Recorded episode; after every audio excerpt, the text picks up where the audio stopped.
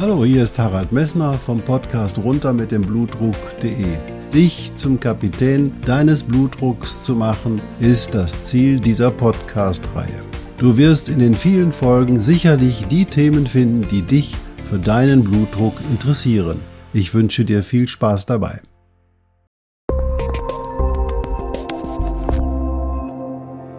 Hallo, hier ist wieder Harald Messner. Die 77. Folge der Podcast-Reihe runter mit dem Blutdruck.de hast du heute auf den Ohren. Ich danke dir für deine Treue und ich will dir immer wieder neue Inhalte vermitteln, so wie ich es beim letzten Mal auch getan habe. Die Entdeckung der Renin-Druckrezeptoren, der Mechanorezeptoren in den Renin produzierenden Zellen in der Niere ist offensichtlich ein Meilenstein in der Forschung bezüglich des hohen Blutdruckes und hier werden wir sicherlich noch weitere Erkenntnisse für Diagnostik und Therapie der Nierenerkrankung, aber auch des hohen Blutdruckes finden können. Heute möchte ich dir auch ein bisschen was über Physiologie erzählen und heute geht es um Frauen und Männer. Viel Spaß dabei!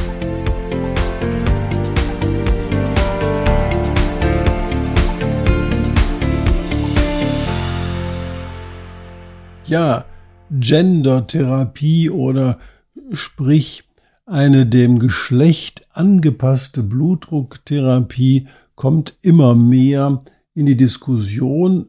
Das ist besonders entscheidend, weil eigentlich unsere Studien, die wir bei den Patienten mit hohem Blutdruck machen, offensichtlich erstmal vornehmlich bei älteren Menschen durchgeführt worden. Also das sind so 60 bis 70-Jährige, die eben halt eine höhere Wahrscheinlichkeit des hohen Blutdruckes haben und deswegen greift man in den Studien auch darauf zu.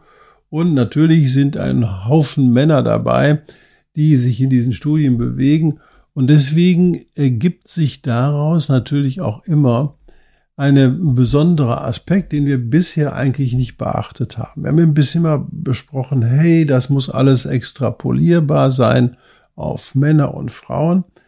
Aber es gibt Erkenntnisse, dass es eben halt nicht so ist. Und was unterscheidet erstmal die Männer von den Frauen, ist die wichtige Frage. Die Frauen haben zwei unterschiedliche Phasen in ihrem Leben. Einmal ist die Phase, wo sie die Kinder bekommen können und schwanger werden können. Das nennt man sozusagen diese prämenopausale Phase.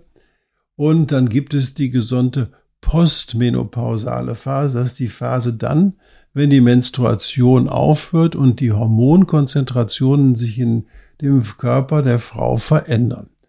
Und diese Betrachtung in Bezug auf die Blutdruckregulation wurde in einer sehr schönen Untersuchung durchgeführt und die hat doch bahnbrechende Erkenntnisse gebracht, von denen ich dir heute berichten möchte. Du kannst dich sicher erinnern, dass ich dir erzählt habe, dass die Blutdruckregulation in deinem Körper vor allen Dingen über die Regulation der Gefäßweite erfolgt.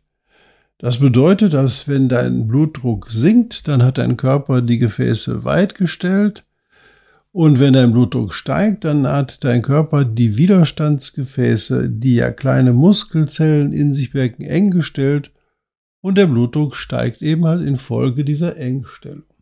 Und da hat er ein bisschen mal extrapoliert gesagt, boah, bei den Frauen und bei den Männern ist das prä- und postmenopausal immer das Gleiche und hat gedacht, da können wir immer die gleiche Therapie bei den Frauen wie bei den Männern machen. Und nun hat sich in einer schönen Arbeit herausgestellt, dass bei den Frauen, die sich vor der Menopause, also bevor eben halt keine Menstruation mehr bei ihnen auftritt, befinden, ist es eben halt so, dass der Blutdruck zu einem viel größeren Teil, also zu 55 Prozent, eher von dem Schlagvolumen des Herzens abhängig ist als bei den Männern.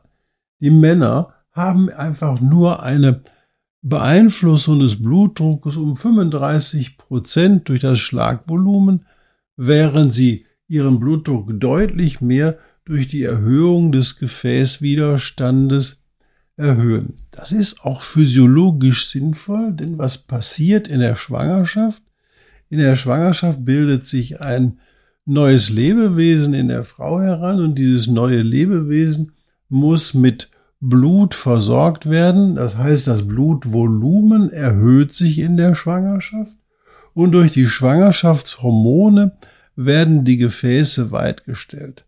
Weil die Gefäße weitgestellt werden, kommen erhöhte Anforderungen auf das Herz zu und in der Schwangerschaft kann die Frau ihr Herzschlagvolumen, also das Volumen, was sie mit einem Herzschlag auswirft, deutlich erhöhen. Und das ist auch sinnvoll, weil dann der Fetus, also das herangewachsene Kind und das Embryo super gut mit Blut versorgt werden kann, obwohl die Schwangerschaftshormone ja insgesamt den, die Gefäße weitstellen und dadurch den Blutdruck senken. Das heißt also, die Frau kann durch Veränderung ihres Schlagvolumens ihren systolischen Blutdruck wesentlich besser beeinflussen als die Männer.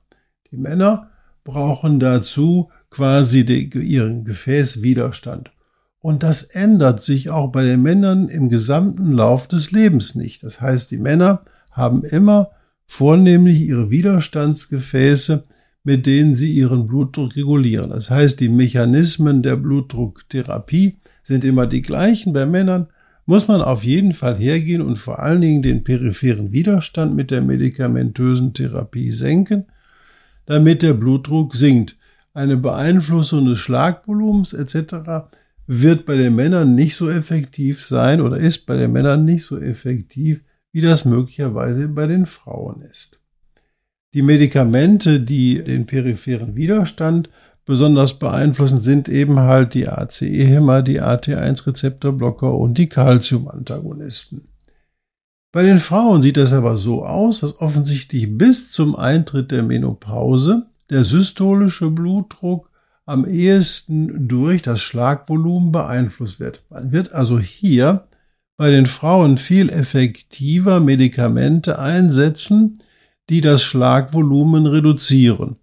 Und das Schlagvolumen reduzieren kann man zum Beispiel mit den Beta-Blockern oder den Calcium-Antagonisten, die die Herzfrequenz senken. Das heißt, hier widerspiegelt sich auch eine Erfahrung aus dem klinischen Alltag, dass Frauen auf Beta-Blocker in Bezug auf die Blutdrucksenkung mit viel geringeren Dosierungen auskommen, um den Blutdruck zu senken, als das bei Männern der Fall ist. Das gilt zumindest für die Frauen, die sich sozusagen in der Prämenopause, also bevor eben halt keine Menstruationsblutung mehr da ist, befinden. Was passiert nun in der Frau, bei den Frauen in der Postmenopause und da gleichen sie sich wieder den Männern an. Je älter und je weiter sie von der Menopause entfernt sind, also je älter sie werden, desto größer wird auch deren Empfindlichkeit des Blutdrucks in Bezug auf den peripheren Widerstand. Das bedeutet, bei Frauen nach der Menopause wird man die gleichen Medikamente einsetzen können, sehr effektiv, wie das bei den Männern der Fall ist.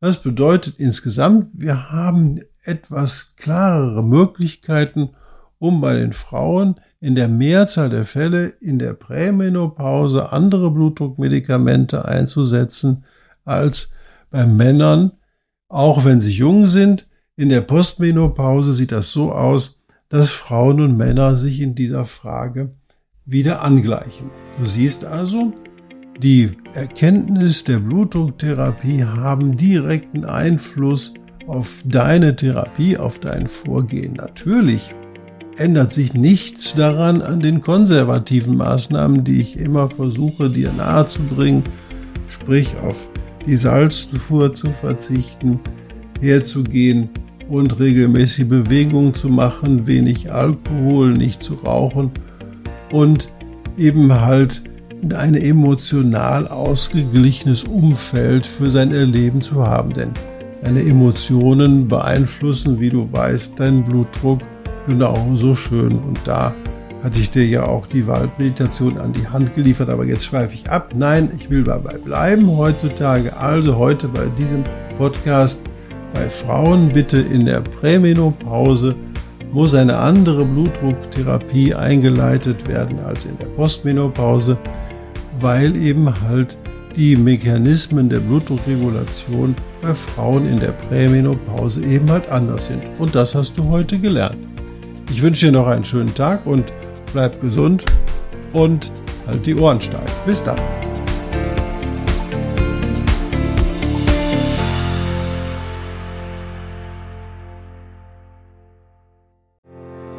Ich hoffe, diese Podcast-Folge hat dir genauso viel Spaß gemacht wie mir. Du findest noch zahlreiche andere Themen unter dieser Podcast-Reihe, die immer in Zusammenarbeit auch mit meinem Sohn Hendrik Messner mit seiner Firma mess.de entstanden ist. Und dafür möchte ich ihm sehr danken. Bis bald.